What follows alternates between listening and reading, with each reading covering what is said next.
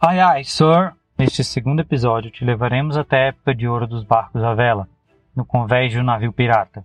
Eu sou Eduardo Parente e este é o Epicast Histórias épicas dramatizadas.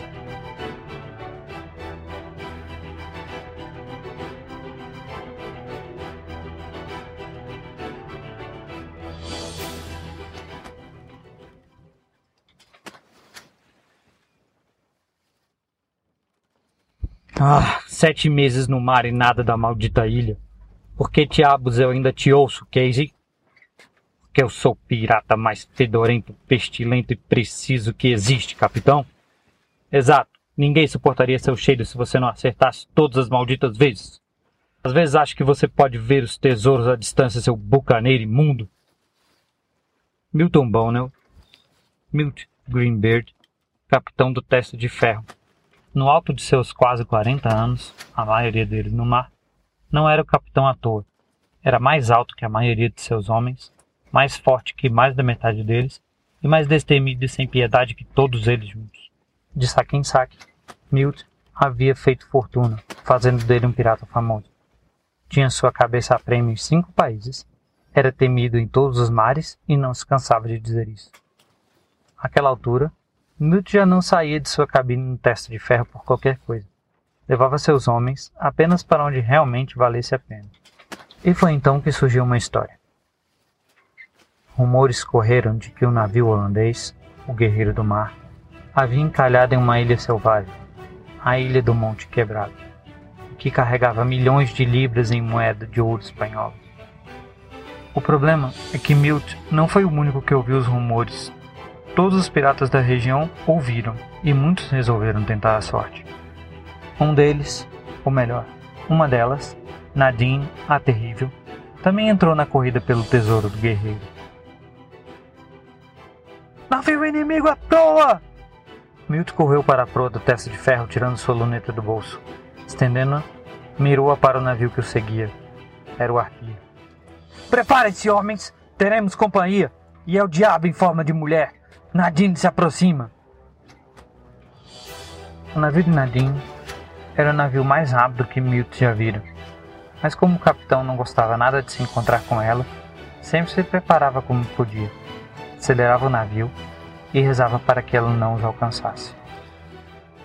Carregue suas armas, preparem os canhões, e sem as velas, velocidade máxima.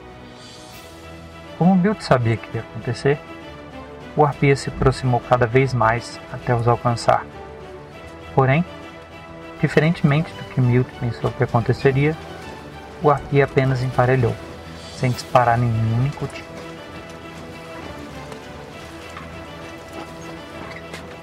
Vocês não vão chegar no tesouro antes de nós, nem com a ajuda do diabo, seus malditos. Vá para o inferno, Greenbeard. Disparar! Todos os canhões do arpia foram colocados para fora ao mesmo tempo e disparados um após o outro, sem piedade. O teste de ferro, que já estava preparado, respondeu.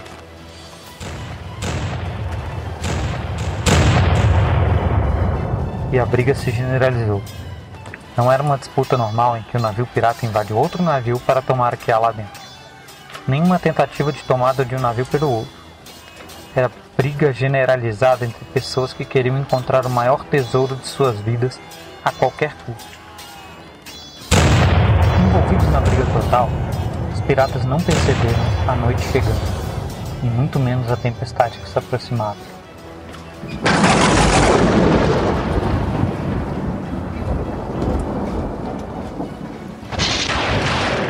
Os dois navios entraram direto na tempestade com seus homens espalhados uns no navio dos outros. Quando Nadine e Milt se deram conta, chamaram apressadamente seus homens de volta a seus navios, para que tentassem sair da melhor forma possível da tempestade em que entraram sem perceber.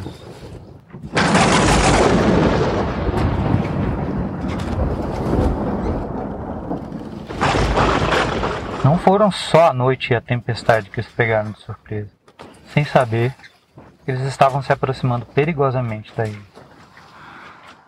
O Testa de Ferro e o Arpia se separaram no meio da tempestade, cada um tentando salvar a si mesmo. A luz da lua e sob poderosas ondas, os marujos mal podiam ver onde estavam as praias e as pedras da ilha.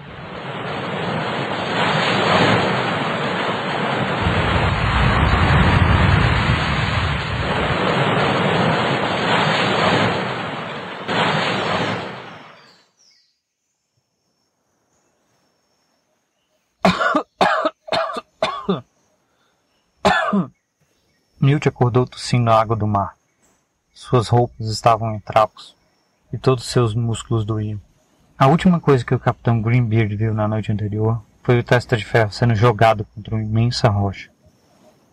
Com esforço, sentou-se e olhou ao redor, na tentativa de encontrar seu navio e seus homens.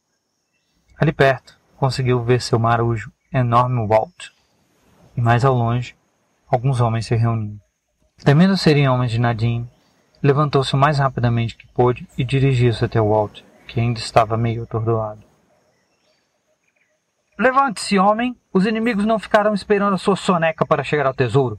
Precisamos descobrir se aqueles cães imundos ao longe são dos nossos ou se seguem o demônio em forma de mulher.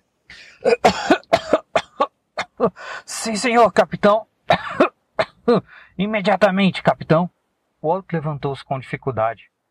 Era quase um palmo mais alto que Milt, e forte como um touro, o que o fazia um verdadeiro gigante, já que Milt não era dos mais baixos. Apesar de seu tamanho imenso, Walt era leal e bobalhão como um enorme cachorro pirata. Levantou-se ainda com alguma dificuldade, mas obedeceu o capitão assim que conseguiu pôr-se de pé. Milt e Walt se dirigiram com cautela até os piratas que se reuniam mais afastados. E, por sorte, eram tripulantes do teste de ferro. Entre eles, o contramestre Casey, bafo de onça, Bob, o escorregadio, e Bart, bucha de canhão. Casey, seu inútil! Como pôde jogar a testa de ferro nas pedras daquele jeito? Você está vivo, seu desgraçado. Eu sempre sobrevivo, capitão. Seus maricas, filhos de chocadeira, vamos ao trabalho. Temos um tesouro para encontrar. Reúnam o máximo de rum e armas que encontrarem na praia. Quero todos aqui antes do amanhecer.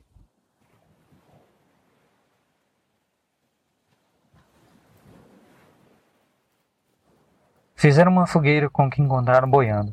Limparam e armaram as armas que encontraram e aquelas que ainda carregavam com eles e tomaram rum para comemorar que o inferno ainda não os havia levado.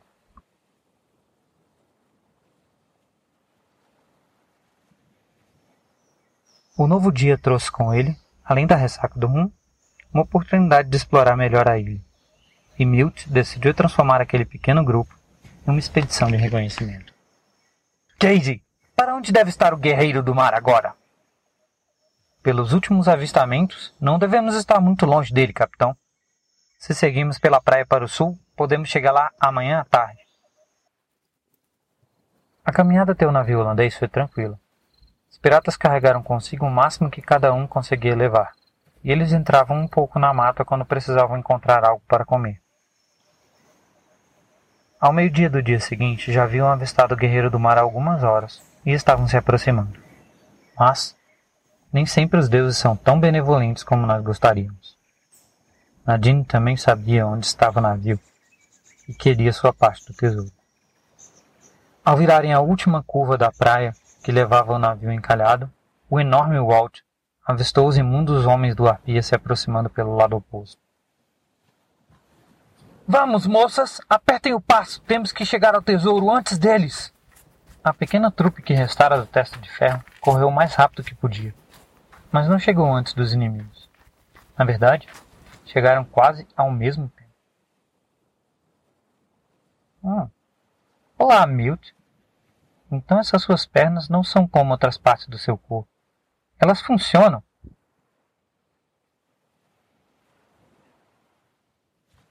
Olá, Nadine.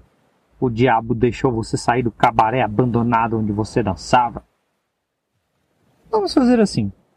Você me deixa entrar e eu não tiro sua masculinidade de vez na frente de seus homens. Eu cheguei primeiro, mulher! Você não vai entrar por nada nesse mundo! O Guerreiro do Mar era imenso, um navio de cinco andares de altura quando completamente fora da água. Ele tinha, além do convés e do porão, três convéses de bateria. Os piratas estavam discutindo junto a uma entrada recém-criada no naufrágio. Por sorte, o navio não havia se despedaçado nas rochas próximas à ilha. A entrada era um buraco no casco, pouco maior do que uma pessoa. Já havia pouca luz e escureceria logo, o que exigiria o uso de tochas. Antes que os piratas pudessem decidir quem poderia ou não entrar, a noite veio, e com ela, uma voz que vinha de dentro do guerreiro do mar. Largue!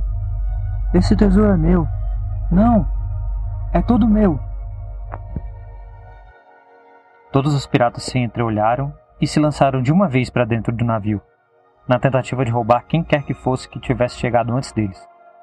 As tochas não foram acesas. Todos entraram ao mesmo tempo, em um lugar escuro e desconhecido. Um erro não muito comum entre piratas com a experiência destes. Mas Nadine e Milt, quando se encontravam, nunca produziam bons resultados. Largue! Esse tesouro é meu! Não! É todo meu! Por um momento, não souberam o que fazer. Estavam todos no escuro e dentro do navio, amontoados. Uma luz surgiu, vinda de um pavimento superior do navio holandês. Era uma luz amarelada e fraca. Com certeza as lanternas de quem estava gritando há pouco. Quem está aí? Eu sou o famoso capitão Milt Greenbeard. Tenho minha cabeça a prêmio em cinco países e sou temido em todos os mares. Seja lá quem você for, esse tesouro agora é meu. Pague. Esse tesouro é meu. Não, é todo meu. Ah, não importa quem seja, não serei ignorado. Estou indo.